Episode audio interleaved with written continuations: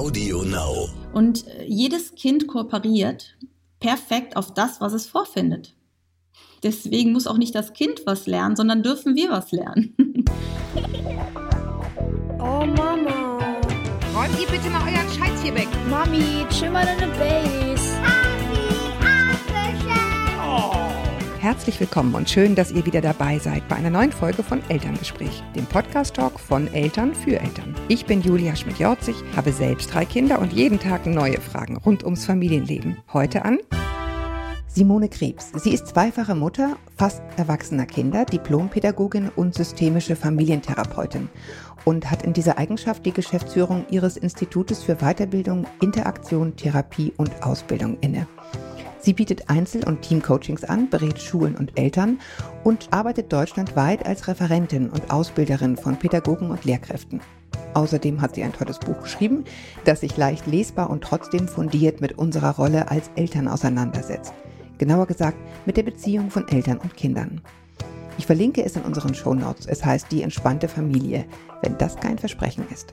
Mit Simone Kriebs will ich in der nächsten halben Stunde darüber sprechen, welche Erfahrungen und Beobachtungen sie in ihrer Arbeit mit Eltern und Kindern macht und was sie uns Eltern ganz allgemein rät. Wir werden also über unsere Haltung sprechen, darüber, wie sie sich im Alltag mit Kindern ganz konkret äußert und wie wir an ihr arbeiten können, um mehr Entspannung in unseren Alltag hineinzubekommen. Der aufmerksame Hörer, die aufmerksame Hörerin merkt, ich verspreche keine Erziehungstipps, denn davon hält Simone Krebs gar nichts. Hallo Simone Krebs, willkommen.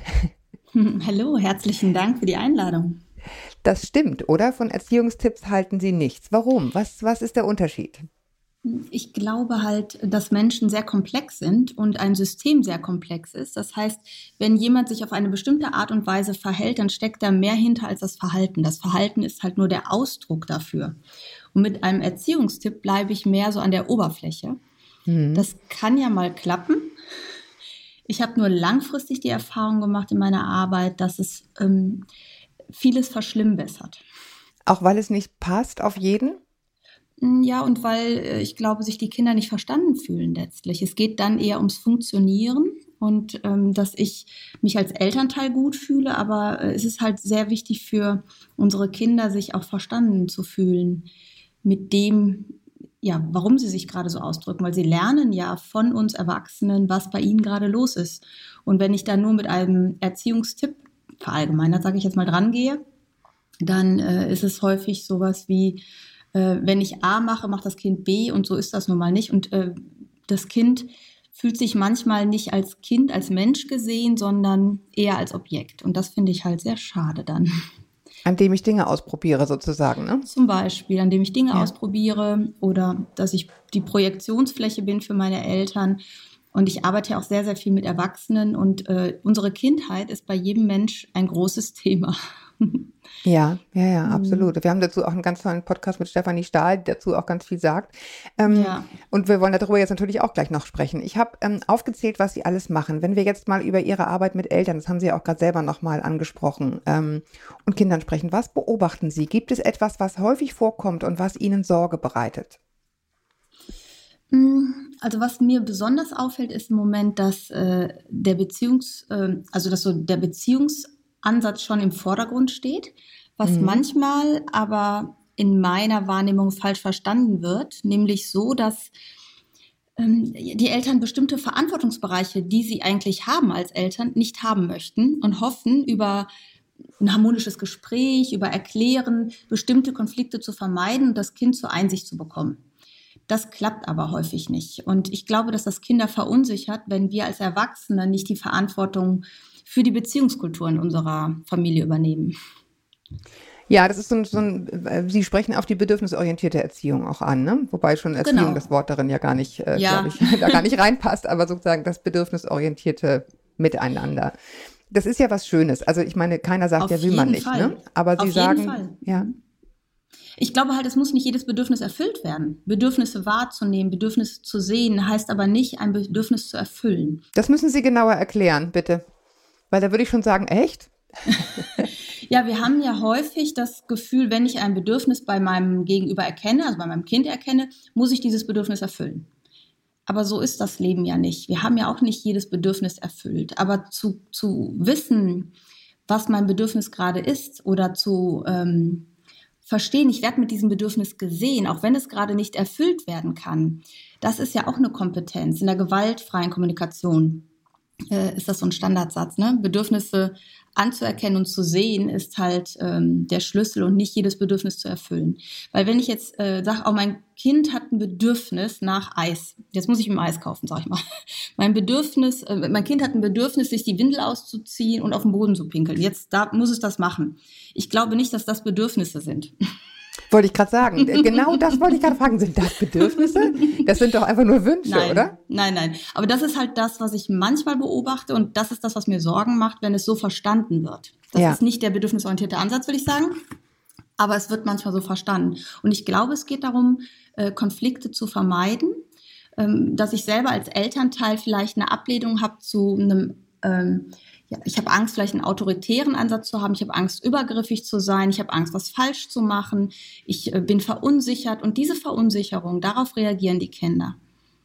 Ja, und ähm, deswegen finde ich es für uns als Eltern so dankbar, dass unsere Kinder uns zeigen, wo unsere Themen sind. Das ist so immer so Punkt eins. Und das Punkt zwei, ich finde es so schön, dass wir an unseren Kindern wachsen können, indem wir halt reflektieren, was hat das Ganze mit mir zu tun? Wo kann ich für mich jetzt mal ein Thema auflösen? Warum ähm, verunsichert mich das so, wenn mein Kind wütend ist oder traurig ist? Das ist ja erstmal nur ein Gefühl. Ja, Sie haben das vorhin angesprochen, dass Sie, ähm, dass Sie sagen, wir, wir wollen uns gut fühlen als Eltern. Mhm. Ähm, ist das dann auch so eine falsch verstandene Vorstellung, dass ich mich gut fühle, wenn das Kind sozusagen in Anführungsstrichen funktioniert, wenn es macht, was ich sage? Ich glaube häufig schon. Weil in dem Moment, wenn mein Kind unauffällig ist, sage ich mal, mhm. am besten sogar noch erfolgreich, sei es im Sportlichen, sei es in der Schule, sei es im Kontakt mit anderen Menschen, ähm, in dem Moment habe ich ja das Gefühl, ich habe alles richtig gemacht als Mama oder Papa. Und wir sehen das als Feedback, ob wir gute Eltern sind, ganz häufig. Zumindest das, was ich wirklich mitkriege. Und es entwickeln sich sehr schnell Schuldgefühle oder äh, Ängste um das Kind, was wird aus dem, wenn das jetzt nicht funktioniert. Und ich glaube, ähm, dass gerade die Kinder- und Jugendzeit dafür da ist, das Leben zu lernen. Und dazu gehören halt auch äh, Auseinandersetzungen, dazu gehören auch mal Konflikte, dazu gehört auch ein Missverständnis. Wie geht man mit solchen Dingen um? Das kann ich ja als Kind in einem geschützten Rahmen von meinen Eltern äh, lernen. Das kann ich aber nicht lernen, wenn meine Eltern jedem Konflikt aus dem Weg gehen. Ne? Weil sie mit mir sozusagen in Anführungsstrichen befreundet sein wollen, ne? Oder weil genau. sie einfach Angst vor Konflikt haben. Genau. Äh, wie, wie, welcher Weg führt da raus? Was also schlagen Sie vor? Also wenn Leute mich anrufen und sagen, kann ich mal mit meinem Kind vorbeikommen, je nach Alter natürlich, ne? Und je nach Thema, dann sage ich in der Regel, kommen Sie erstmal. Also ich arbeite in der Regel erstmal mit den Eltern, weil ich festgestellt habe, wenn sich ähm, in der ähm, emotionalen Bewertung und in der Haltung der Eltern was verändert hat, verändert sich das Kind von seinem Verhalten von alleine.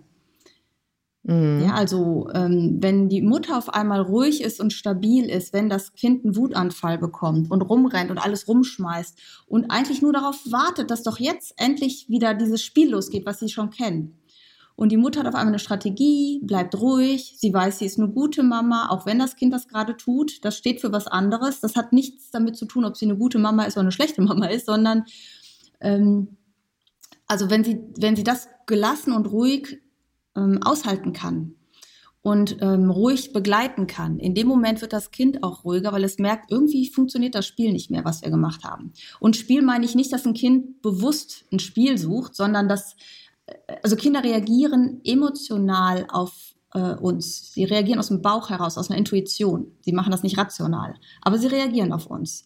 Sie merken unsere Stimmung, sie merken unsere Entschlossenheit oder Unentschlossenheit und darauf reagieren sie. Ja, aber wie komme ich in diese Entschlossenheit? Ich meine, ne, das weiß man ja, deswegen haben Sie auch, bin ich so klug geschrieben, die rationale Einsicht bringt es nicht, mhm.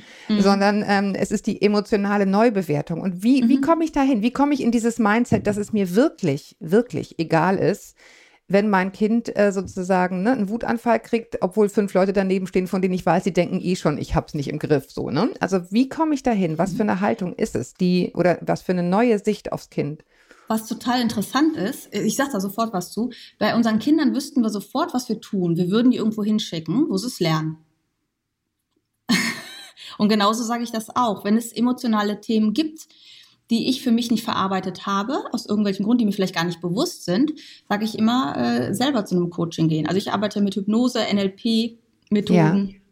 Und äh, das sind halt äh, oder Wingwave. Und das sind halt Mechanismen, die direkt auf die emotionale Umbewertung zurückgreifen, die sehr schnell funktionieren, wo man äh, eigene Trigger und Themen aufarbeiten kann. Also ich hatte eine Mutter zum Beispiel, wo der Junge eingenässt hat und der war in der ersten Klasse. Mhm. Und äh, der Psychologe, also der Kinderpsychologe hat gesagt, der Junge ist austherapiert, äh, der muss jetzt einfach mal die Verantwortung übernehmen, der muss das alles mal selber machen äh, der macht das, äh, weil äh, man ihm das immer abnimmt, sowas in der Art. Und ähm, die Mutter kam dann zu mir äh, in die Sitzung und also eigentlich eine Begegnung mit ihrem Kind gemacht innerlich und sie hat überprüft, ob das Kind das wirklich macht, um sie zu ärgern oder weil es ähm, ja, ob das Irgendwie Kind das im Griff will. hat. Ja, ja genau. Ja. Und sie, die Mutter spürt oder Eltern spüren das, das. Das konnte es nicht. Das Kind konnte es nicht. Und wie kann ich denn dann einem Kind sagen, so jetzt bist du mal alleine verantwortlich? Dann lasse ich einem Kind ja auch noch allein in dem Moment.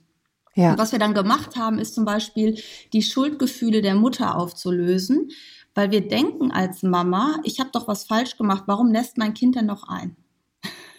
Ja. Ja, und in dem Moment gucke ich immer, wenn ich auf mein Kind schaue, fühle ich diese Schuldgefühle. Das macht was mit mir in der Art, wie ich mit ihm rede, wie ich mich betone, wie meine Mimik ist. Und äh, das Kind fühlt sich nicht so angenommen, fühlt sich nicht so geliebt, denkt, es ist nicht richtig, wie es ist.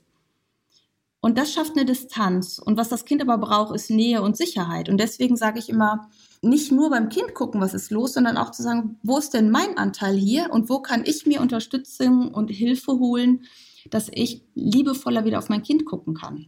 Das sagen die Leute ja nicht so offiziell, ne? aber in den Sitzungen kommt das dann raus, dass sie so Gefühle haben wie ähm, ja, Schuldgefühle oder negative Gedanken zu ihrem Kind. Ne?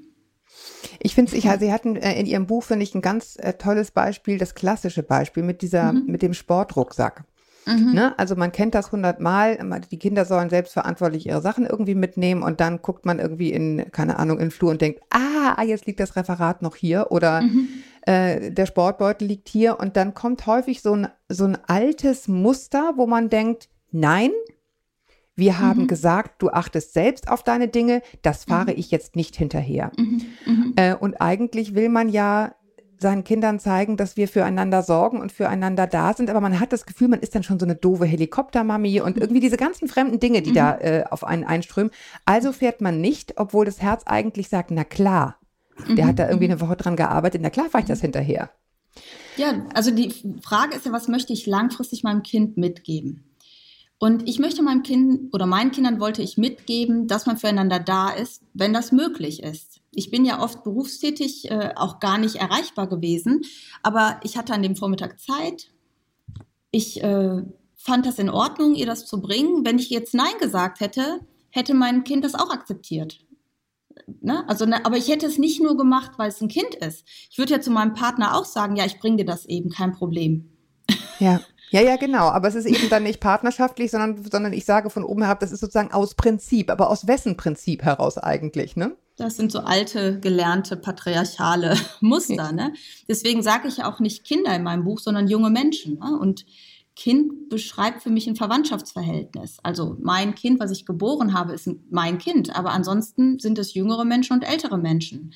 Weil wir auf der sprachlichen Ebene ganz oft unbewusst kind, Kindersachen abwerten. Ja, ein Kind sehen wir dann als hilflos.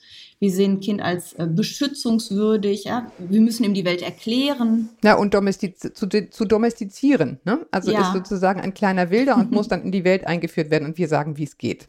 Genau. Und äh, ein Mensch ist schon fertig, wenn er auf die Welt kommt. Er hat nur noch nicht die Erfahrung. Die sammelt er im System. Und äh, wir denken manchmal zu kurzfristig. Wir denken jetzt, okay, sie hat jetzt diese Woche, weiß ich nicht, nehmen wir mal an, dreimal das Sportzeug vergessen. Zweimal war ich arbeiten und äh, konnte es nicht bringen. Einmal ruft sie mich an und ich bringe das. Die Sorge ist ja, sie wird niemals es schaffen, ihr Sportzeug äh, selber zu packen, sag ich mal. Ne? Das ist ja, die, ja, der Gedanke dahinter. Und sie wird niemals einen Job bekommen, weil sie ist unzuverlässig. Und ja, dass es aber vielleicht ein Kind ist, was gerade zehn ist, ja, sag ich mal, oder acht. Ähm, das vergessen wir ein bisschen. Und was da deutlich wird, ist, A, wir haben kein Vertrauen in unsere Kinder, dass mhm. es kompetente Wesen sind, die Lösungen finden auf dem Weg, dass sich das entwickeln wird. Und ähm, äh, wir denken dann manchmal zu kurzfristig zu sagen, okay, das ziehen wir jetzt durch, weil äh, das muss sie jetzt lernen. Aber langfristig lernen sie was anderes, äh, nämlich äh, du kümmerst dich um deinen Kram und ich kümmere mich um meinen Kram. Mhm. Wahnsinnig also, unfreundlich einfach, ne? ja, wahnsinnig Eigentlich, unfreundlich. Das meine ja. ich wirklich genau ganz, ganz ernst. Ne? Ich bringe im Grunde was wahnsinnig Unfreundliches bei. Obwohl ich für ja. meine Kinder mir wünsche, dass sie bitte freundlich und hilfsbereit sind. Ne? Ja. Das sind halt, äh, das ist das, was ich sage und das, was ich lebe, sind zwei Paar Schuhe. Und wenn ich jetzt überprüfe, die und die Werte habe ich in meiner Familie, kann ich mich im Verhalten überprüfen, kommt das denn wirklich dann beim anderen an, wenn ich mich so verhalte? Kommt denn dieser Wert an? Und ganz oft, also habe ich mich auch selber ertappt, ich, äh, ich schreibe ja auch sehr viele Beispiele von mir in mhm. dem Buch, ähm, dass ich gedacht habe, das kommt gar nicht an, was ich, was ich meinem Kind mitgeben möchte. Es kommt was ja. ganz anderes an. Ja, also ich habe mich wirklich, muss ich Ihnen sagen, total wiedergefunden in diesen Beispielen, weil ich mich ganz häufig ertappe mit so, oh nee, komm, das kannst du jetzt auch echt selber holen. ne? Also, wo man denkt, ja, warum nicht? Warum, warum hole ich es nicht? Warum bin ich nicht mhm. einfach nett und hole, keine mhm. Ahnung, irgendwas, was er natürlich oder sie auch selber holen könnte, aber es wäre mhm. einfach nett. Ne? Aber man denkt, nein, also ich bin doch hier nicht die Angestellte und bla bla bla. Ne? Also dieser ganze komische Film, der dann läuft, das ist im Grunde, ja, schade. Ähm, Sie haben vorhin ein, eine Sache wollte ja. ich noch gerne sagen. Man ja. darf natürlich auch mal Nein sagen. Es gibt ja auch Eltern, die können nicht Nein sagen, die möchten es aber gar nicht tun. Wenn ich den Impuls habe, ich möchte, also ich möchte mein Kind jetzt nicht dahin fahren oder abholen, es kann mit dem Bus fahren. Und ich habe gerade irgendwie im Haushalt was anderes geplant zum Beispiel dann darf ich mir auch erlauben zu sagen, ich äh, normalerweise weißt du, mache ich das gerne, aber jetzt gerade habe ich meine Zeit anders verplant und es passt mir nicht. Ich finde, auch das dürfen Kinder lernen. Ja, ja, ja. Aber es ist eben die, die, die Grenze ist so schmal, ne, zu so einem ja. Prinzip, was eigentlich gar nicht in jeder Situation passt. Das mhm. Prinzip wäre ja idealerweise, wenn ich sie richtig verstehe, ähm, wenn es geht, tue ich es gern und wenn es nicht geht, musst du lernen, dass es nicht geht. Ja, genau. Das nennt man ja die eigenen Grenzen wahren. Und wir möchten unseren Kindern beibringen, es ist in Ordnung, dass du deine Grenzen wahrst. Wenn wir das nicht vorleben, dann lernen sie was anderes. Ja, sie haben, ähm, die, sie spielen damit ja auch so ein bisschen an auf dieses äh, echte Gefühle. Ne? Also mhm man will eine gute Mutter sein oder ein guter Vater sein und man denkt, das bedeutet immer liebevoll, immer geduldig, immer gut drauf, so eine Art Animateur. Mhm. Ne, so, was wäre Ihr Vorschlag? Also ich habe die Erfahrung gemacht, dass Kinder Menschen wollen. Also ich glaube sogar, dass wenn ich immer so, so säuselnd lieb bin, aber eigentlich innerlich schon wütend bin, merkt das mein Kind sowieso. Äh, und es kann das nicht so einschätzen. Es merkt nur unterschwellig, dass irgendwas nicht stimmt. Ich glaube, dass es gut ist, dass wir äh, zu unseren Gefühlen stehen, dass es in Ordnung ist zu sagen, ich habe mal keine Lust. Es ist auch in Ordnung, äh, wütend zu sein, weil wir können ja die Wut unserer Kinder nur nicht aushalten, weil wir mit unserer eigenen Wut oft nicht umgehen können. Und ähm, ich glaube, dass es ganz, ganz wichtig ist, dass wir unseren Kindern menschlich begegnen, auf einer menschlichen Ebene, das heißt nicht, dass die die gleiche Verantwortung haben. Also wir sind nicht gleichberechtigt. Mhm. Ne? Also als Erwachsener habe ich andere, darf ich andere Sachen entscheiden als mein Kind. Aber äh, wir sind ähm, auf der emotionalen Ebene, möchte ein Kind einen Menschen haben. Auch keinen Überpädagogen, auch keine Übermutter. Ich glaube sogar, dass Kinder das eher verunsichert, wenn sie älter werden, weil sie sagen, meine Mutter ist oder mein Papa ist so perfekt, da komme ich ja nie dran. Ja, und ich darf meine eigenen Gefühle auch nicht zeigen, vor allen Dingen, genau. oder? Das wäre ja, ja die ja. Konsequenz. Aber ich erlebe oft das Gegenteil, dass die Kinder das dann ausleben, was die Eltern sich nicht erlauben. Und dass darüber so ein Riesenkonflikt, also eine Unruhe im System entsteht. Die äh, Eltern versuchen immer äh, ähm, korrekter zu werden, versuchen sich zu schulen, immer mehr zusammenzureißen. Aber das Kind spürt äh, die Eltern dahinter nicht und äh, will diese Eltern spüren und fordert die halt richtig heraus. Ne? Ja, ich fand das ganz. Mhm, ja? Ich fand das ganz spannend. Also genau dazu. Sie haben geschrieben, dass die Kinder häufig genau in den Bereichen in Anführungsstrichen auffällig werden, die den Eltern wahnsinnig wichtig sind. Das wäre das genau. ja. Ne? Mhm, genau. Also genau. Essen, gesundes Essen. Und dann mhm. isst das Kind nicht. Und dann wird es ein Riesenthema. Ne? Mhm. Und ja, das, ähm, das ist das Schöne, dass ich zwei Kinder habe. Ich habe alles schon durchlaufen, habe ich das Gefühl. Nein, das waren das Versuchskaninchen. Das erste war mein Versuchskaninchen, das zweite ist mein Zen-Meister, sag ich immer. Äh, und ich habe, also beim Essen, das war auch so eine, soll ich das kurz sagen? Das war so Gerne. ein riesen. Ich habe mich halt irgendwann von meinem Kind schreiend wiedergefunden, also oder sehr laut redend. Also ich, für mein Kind war es bestimmt schreien und habe gesagt, du bleibst jetzt sitzen und die Br- Kartoffeln hast du gestern auch gegessen und heute isst du die jetzt auch. Das kann ja wohl nicht sein. Jeden Tag magst du irgendwas anderes nicht. Und ähm, weil ich, mein Sohn hat dann schon, äh, ist dann schon aufgestanden vom Tisch und mein Kind saß dann, mein anderes Kind, meine Tochter saß dann da und ihr liefen die Tränen runter. Und es hat wirklich ein paar Minuten gedauert, bis ich wieder zu Sinnen, würde ich jetzt echt mal sagen, gekommen bin und gedacht habe, was tust du hier eigentlich gerade? Und äh, dann habe ich mich bei meiner Tochter entschuldigt, habe gesagt, äh, dass ich das nicht mehr, also ich sie nie wieder zwingen werde, irgendwas zu essen oder am Tisch sitzen zu bleiben wegen sowas. Ähm, und habe mich aber hinterher überprüft, was ist denn das, was mich da so provoziert hat innerlich, weil ich provoziere mich ja, nicht mein Kind. Ne? Mhm. Äh, Also es sind ja immer meine Gefühle, also die kann auch ich nur auslösen. Und bei mir war das Problem, dass ich ständig Rücksicht genommen da habe darauf, was sie mag oder nicht mag und dann halt das äh, Kochen total eingeschränkt war. Und ich liebe Kochen, ich liebe Essen und es gab dann halt wirklich nur noch eingeschränkte Sachen, weil ich ständig Rücksicht genommen habe. Und wenn Oh. dann auch noch kam, Wahnsinn, Sie sprechen mir so aus der Seele. Ja, und wenn dann aber kam, das mag ich aber auch nicht heute, dann, genau. das war so dieser Schlüssel. Und das meine ich so, die Lösung ist schon in uns. Nicht, ob das Kind das ist oder nicht. Wir sagen, ah, das ist aber das Kind. Aber es ist, es geht, wenn es um unsere Gefühle geht, immer um uns, nie um die anderen. Ja, aber das ist echt tricky. Meine Lösung war, Ja, bitte, her damit. ich habe, äh, also ich habe gesagt, ich nehme darauf keine Rücksicht mehr. Warum tue ich das? Mein Kind hat mich nicht darum gebeten. Ich koche das, worauf ich Lust habe. Sie sucht sich raus, was sie mag. Und im schlimmsten Fall ist es ein Butterbrot.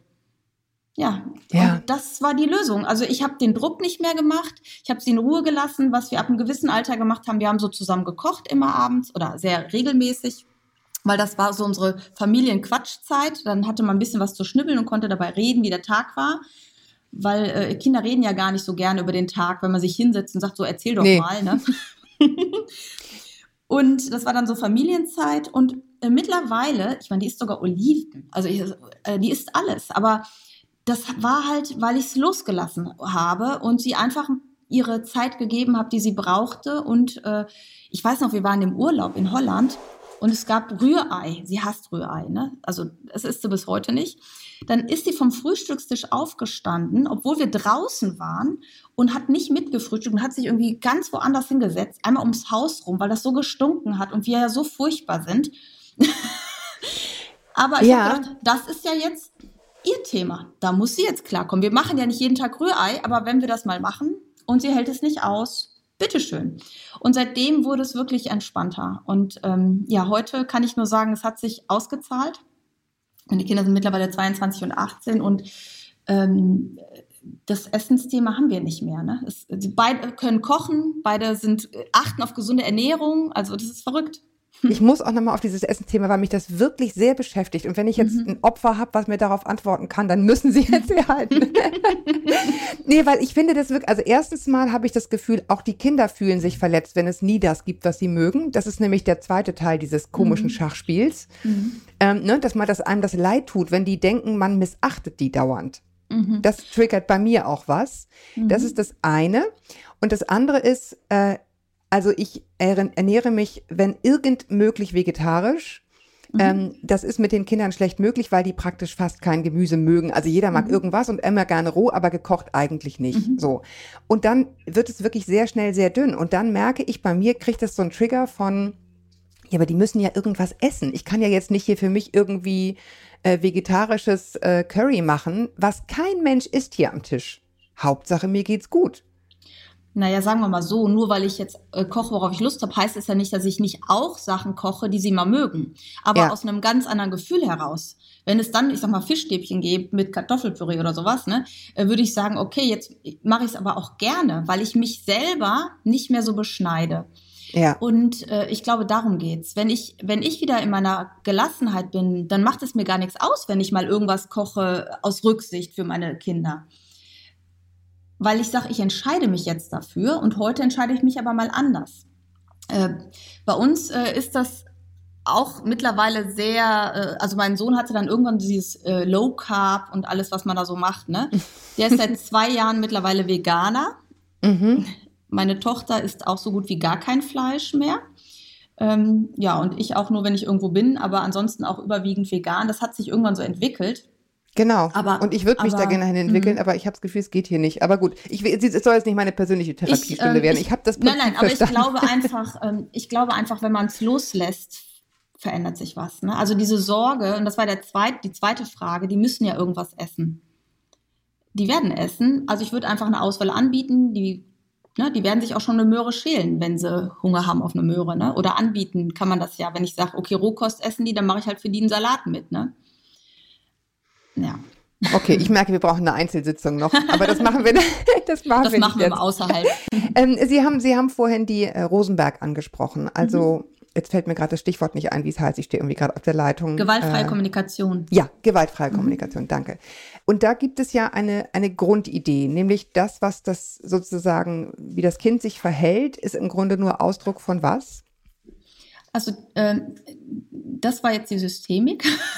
Äh, also gewaltfreie Kommunikation heißt, ein Bedürfnis äh, Genau, wahrzunehmen und anzuerkennen, Mhm. ist wichtiger als ein Bedürfnis zu erfüllen.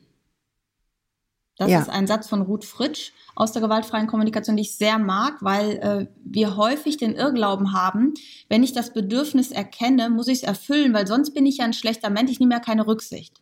Manchmal kann man im, im Lebensalltag aber auf dieses Bedürfnis keine Rücksicht nehmen. Was wir dann machen, wir werden als Eltern hart, ja, Mhm. und, und äh, wollen uns jetzt durchsetzen.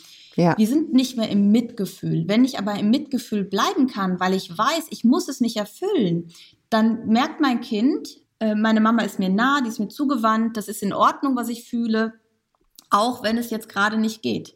Können Sie Das heißt- Beispiele sagen? Mm, machen wir mal ein Beispiel.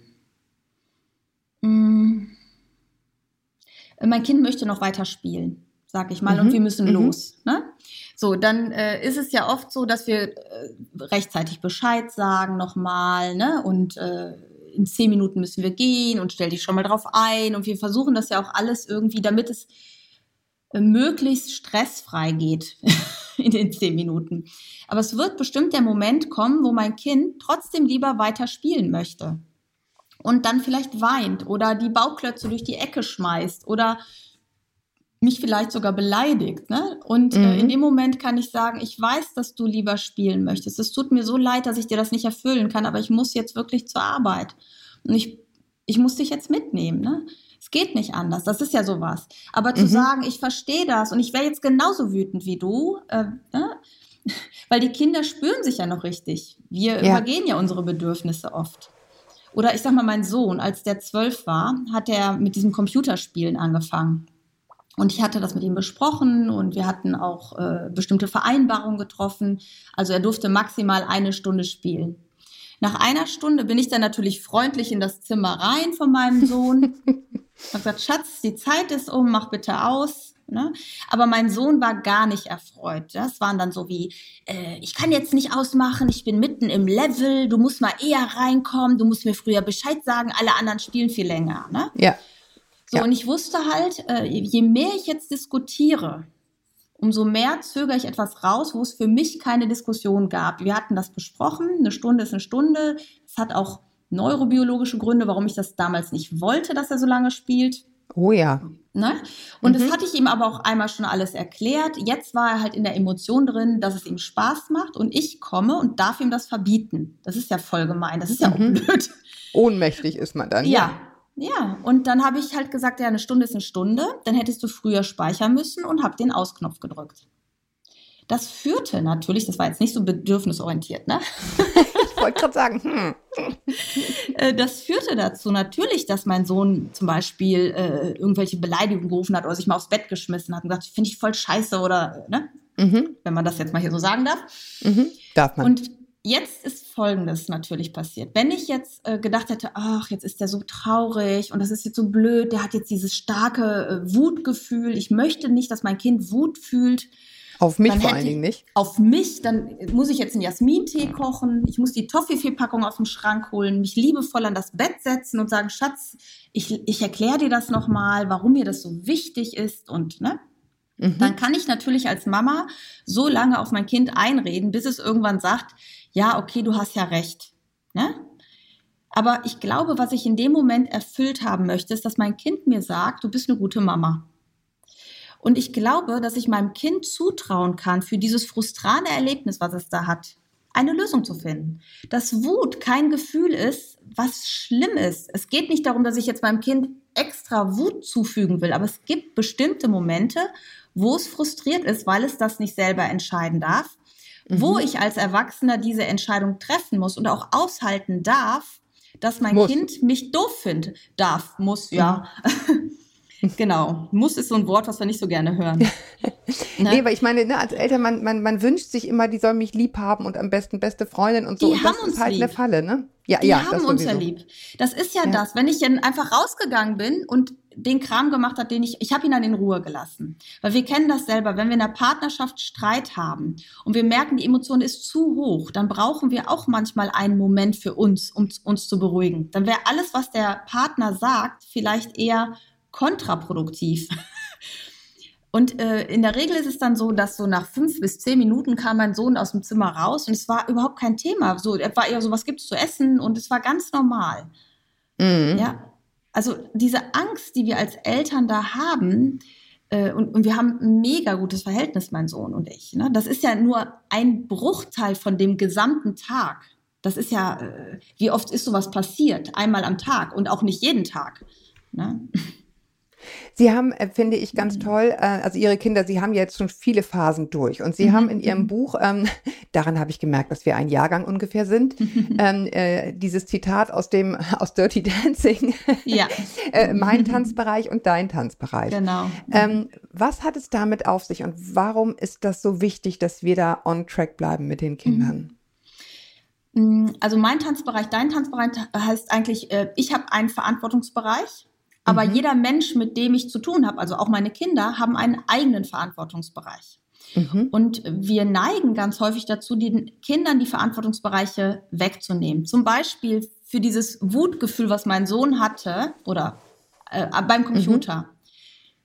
Glaube ich, dass mein Sohn mit zwölf Jahren kompetent genug ist, eine Lösung zu finden. Sonst müsste ich mich um seine Wut kümmern, weil äh, das schafft er alleine nicht, da rauszukommen. Ja. Und ich glaube, dann mischen wir uns ganz häufig in die Verantwortungsbereiche unserer Kinder ein. Und äh, zum Teil ähm, finden die das ganz gut, ne? aber zum Teil finden sie es halt auch nicht in Ordnung. Oder wenn wir für unseren eigenen Verantwortungsbereich, an unseren eigenen Tanzbereich nicht sorgen, dann trampeln manchmal andere Menschen, unsere Partner, unsere Freunde, unsere Kinder, durch unseren Vorgarten, also unseren ähm, Mhm. äh, Mhm. Verantwortungsbereich, Tanzbereich und wundern uns, dass keiner unsere Grenzen einhält. Können Sie das nochmal mit Beispiel? Wir haben jetzt gerade gemacht, ähm, das ist Computerspielen, aber was wären Computer. noch so Bereiche? Also zum Beispiel Mhm. Zimmer oder, oder, oder was, was sind so die Dinge, wo Sie sagen, da muss man. Alter an, ne? Kleinere Kinder habe ich mehr Verantwortung als Erwachsener. Und das ist ja auch die Herausforderung, wenn sie in- ins pubertäre Alter kommen, dass wir als Erwachsene lernen müssen, Verantwortung abzugeben, Mhm. wollen das aber noch nicht so, ne? Das, das gibt ganz häufig einen Konflikt. Also es ist zum Beispiel, bei kleinen Kindern wird der Fernseher angemacht oder ausgemacht. Das entscheide ich. Ne? Mhm. Bei älteren Kindern ist es vielleicht noch der Computer und der Gameboy. Bis zu einem gewissen Alter, ne? Mit 15 vielleicht auch nicht mehr, ne? Oder 16. Mhm. Alkohol, also alles, was so Gefahren auch sind für Kinder, da bin ich verantwortlich, egal ähm, was meine Kinder möchten. Ja, Wenn aber da ist der Computer ja Beispiel- schon ein Grenzfall, finde ich, und das Handy, ne? Das ist natürlich Ähm, keine Lebensgefahr, aber es ist natürlich, Also neurobiologisch ist es schon Genau. sehr schädlich. Ne? Ja. Und wenn ich das weiß als Erwachsener und aufgrund des Konfliktes mich aber nicht ähm, positioniere und sage, ähm, mehr möchte ich nicht und mehr gibt es nicht an diesem Tag, dann gebe ich meinen Verantwortungsbereich, meinen Schutzbereich ab. mhm, ans Kind, eine Verantwortung, die es Genau. nicht tragen kann, ja. weil es macht dem Kind total viel Spaß. Es kann das gar nicht überblicken. Es ist halt eine Endorphinausschüttung. Man merkt nicht, wie die Zeit vergeht. Natürlich kann ich Ausnahmetage machen, weiß ich nicht, wer heute oder als hier die Corona-Zeit war, ne? Heute darfst du mal einen ganzen Tag von mir aus, ist mir egal. Aber man merkt das ja, wenn Kinder lange Fernseh gucken, wenn die lange Computer spielen, die sind ja danach total Ja, gaga. Matsches. Ja. Und äh, ich finde, das ist unser Job, das halt zu machen. Ähm, wie lange gehe ich raus? Dürfen die bei Freunden übernachten oder nicht? Dürfen die mit dem Bus fahren oder nicht? Da erlebe ich zum Beispiel, dass wir häufig viel zu viele Verantwortung übernehmen, dass Kinder viel zu wenig Bus oder Bahn fahren dürfen. Das war früher viel selbstverständlicher, dass ich meine Welt entdecken durfte und rausgehen konnte.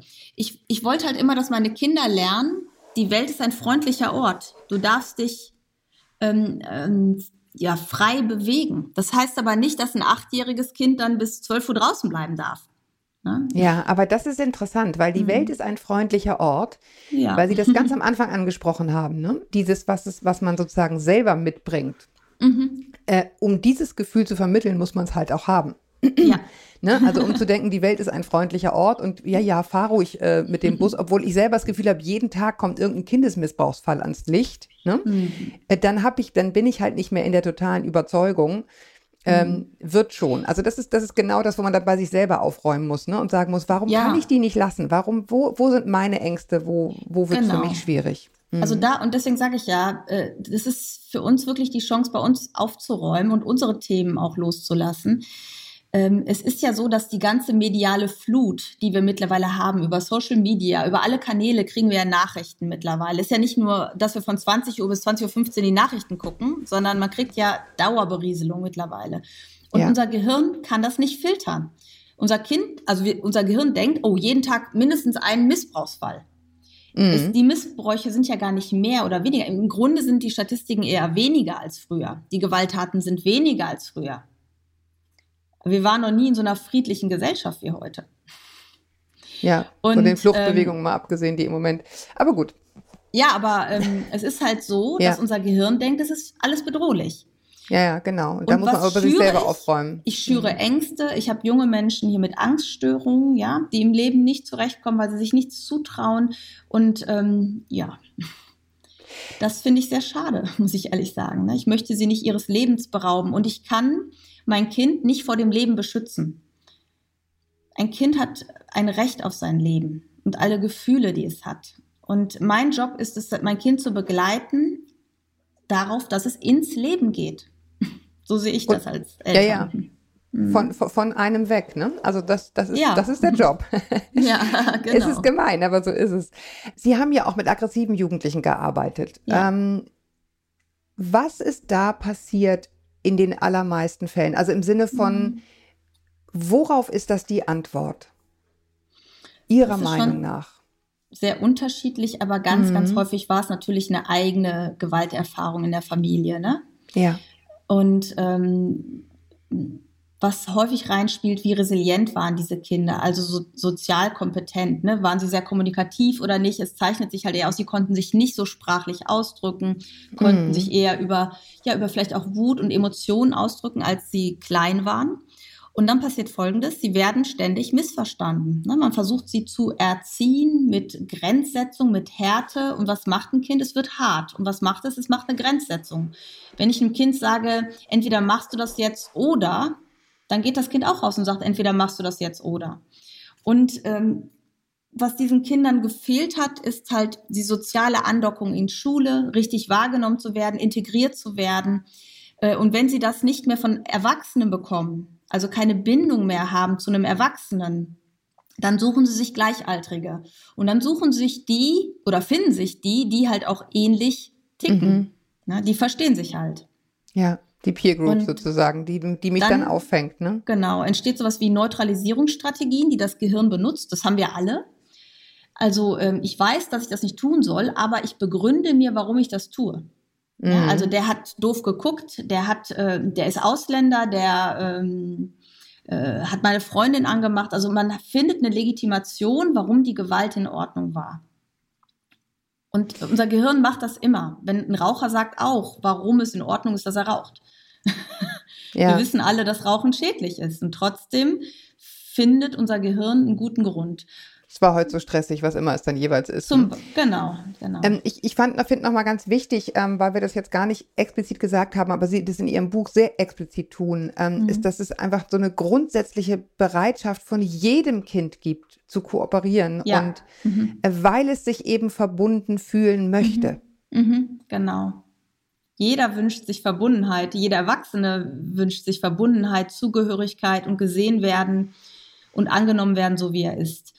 Und äh, wir haben leider so ein falsches Kinderbild noch aus dem letzten Jahrhundert, nämlich dass ähm, Kinder triebgesteuert sind und jetzt äh, sozial erzogen werden müssen, ne, zu einem sozialfähigen Wesen. Und äh, das Zweite, dass der Stärkere setzt sich durch. Ne? Darwin und Freud sind das ja, so die Vorantreiber. Mhm. Und man weiß aus der Kindheitsforschung mittlerweile, dass Kinder im Säuglingsalter schon sich den Menschen zuwenden. Es gibt so Handpuppenspiele und sowas. Ne? Gerald Hüther erzählt davon auch. Ja. Ähm, dem zuwenden, der Unterstützer ist, der Kooperationspartner ist und Mhm. sich dem zuwendet, der, ähm, das ist aus der Bindungstheorie, der gleich ist. Ja, also wenn jetzt äh, ein Kleinkind zum Beispiel eine bestimmte äh, äh, Cornflakes-Art wählt, dann findet es hinter die Puppe besser, die die gleiche Cornflakes-Art wählt. also wir suchen diese Gemeinschaft und Verbundenheit, weil wir instinktiv wissen, wir würden nicht überleben alleine. Mhm. Ja. Und äh, jedes Kind kooperiert perfekt auf das, was es vorfindet. Deswegen muss auch nicht das Kind was lernen, sondern dürfen wir was lernen. Sie haben, Sie haben diese, diese Versuche ähm, auch angesprochen, äh, die Mhm. ich auch gesehen habe bei Gerald Hüther. Ich weiß nicht, ob es seine sind oder jedenfalls kommen sie in einem Film vor, wo es er sie gibt eine sehr kommentiert. gute DVD dazu auch. Mhm. Ja, die, die heißt, heißt- wie? Gleich mal sagen. Die, die Revolution der Selbstlosen. das muss ich mir sofort angucken. Ja, es die ist Revolution sehr, der sehr gut. Ja, Mhm. ähm, ich erinnere nur jedenfalls aus einem Film, ich glaube, es war Alphabet, ähm, Film Mhm. über die neue Bildung und da äh, Ja. kommentiert er so einen Versuch und das ist wirklich faszinierend, weil die Babys, das sind so ganz einfache Handpuppen, ne, wie Sie Mhm. sagen, Mhm. ein, ein, ein roter Punkt will den Berg rauf Mhm. und der gelbe Punkt hilft ihm. Äh, und das Baby geht voll ab auf diesen gelben Punkt, ja. Mhm, und genau. ähm, nach anderthalb Jahren, äh, Mhm. gleiche Szene, kommt von links der blaue Punkt und haut den roten Mhm. und das Baby geht auf den. Ja, und man denkt, ah, was ist in der Zwischenzeit passiert? Ich meine, nicht alle Babys sind dann gehauen worden, aber es geht ja Mhm. darum, das Recht des Stärkeren ist dann irgendwie sexy. Was ist da passiert in der Ich Zwischenzeit? beobachte, wie sich die Stärkeren durchsetzen. Ja. und was erfolgreich ist. Und wenn das Mhm. erfolgreich ist in meinem Konzept, äh, weil das äh, irgendwo beobachte, und das kann auch sein, dass der äh, Papa das mit der Mama macht, ne? Muss ja nicht hauen sein, ne? Kann einfach Nee, so nee. dieses Durchregieren nee, auch sein, ne? Genau, So, wir machen das genau. jetzt so und ständig Genau. wird es einfach Mhm. so gemacht, ne? Mhm, genau. Ach ja. Ja. wir könnten, wir könnten, ach nee, eine Sache will ich noch. Eine Ja. Sache will ich noch. Fand ich nämlich total spannend. Und zwar, ähm, ähm, ich weiß, Ihre Mitarbeiterin mag nicht, wenn Sie darüber reden. Ich frage jetzt trotzdem danach. Nämlich um äh, die interessanten Zusammenhänge, so ein bisschen auch aus dem Tierreich. Also wie, wie vermittele ich eigentlich, ich bin hier in Anführungsstrichen der Leitwolf. Mhm. Und was tut das? Was, was haben Sie da gelernt?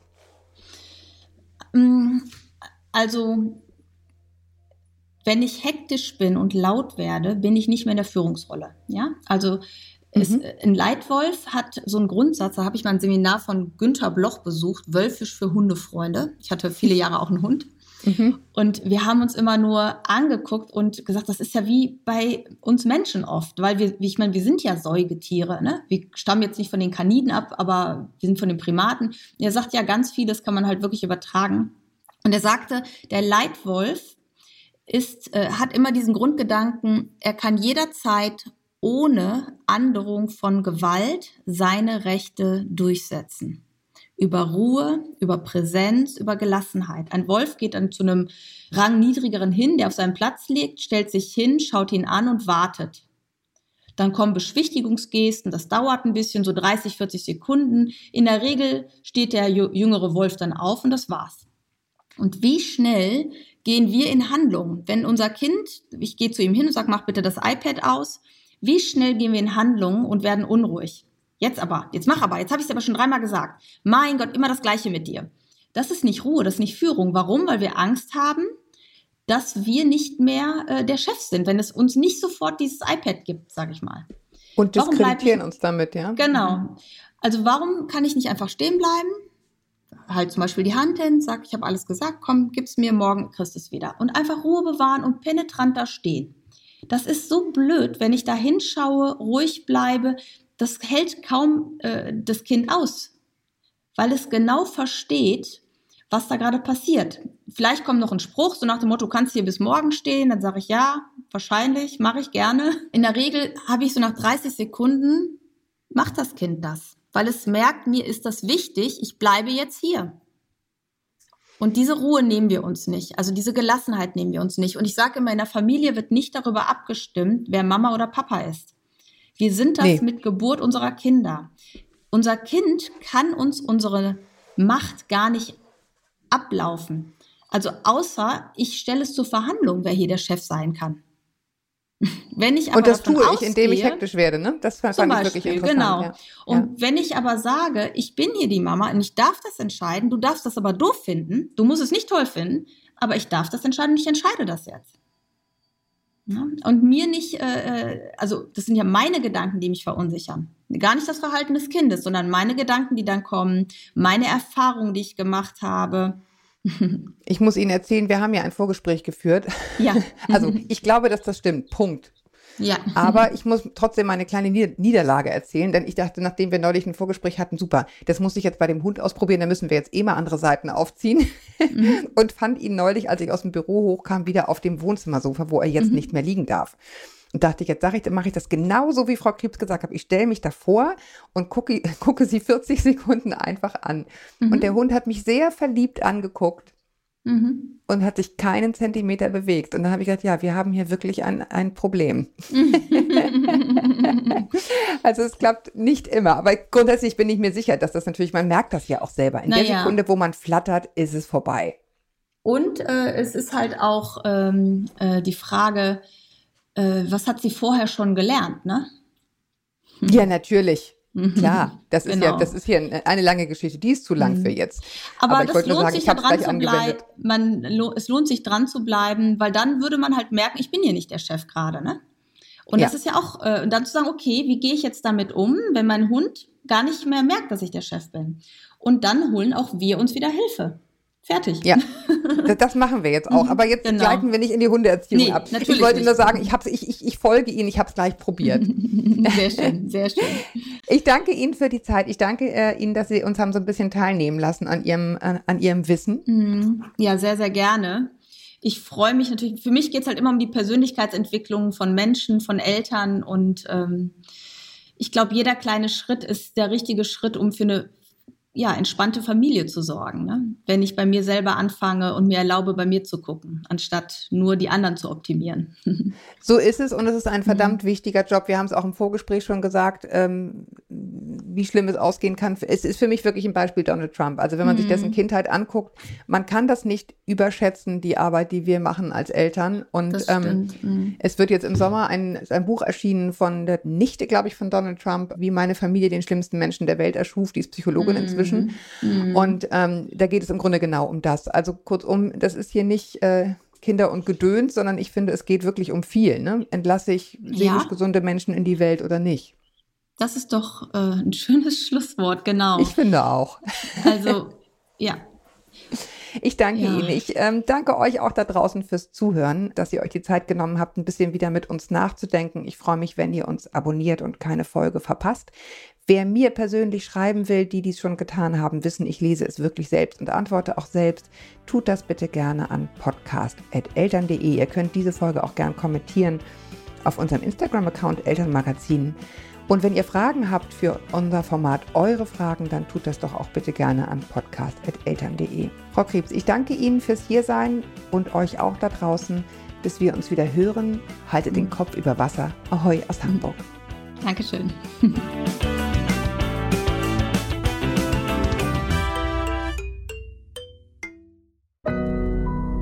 Audio Now.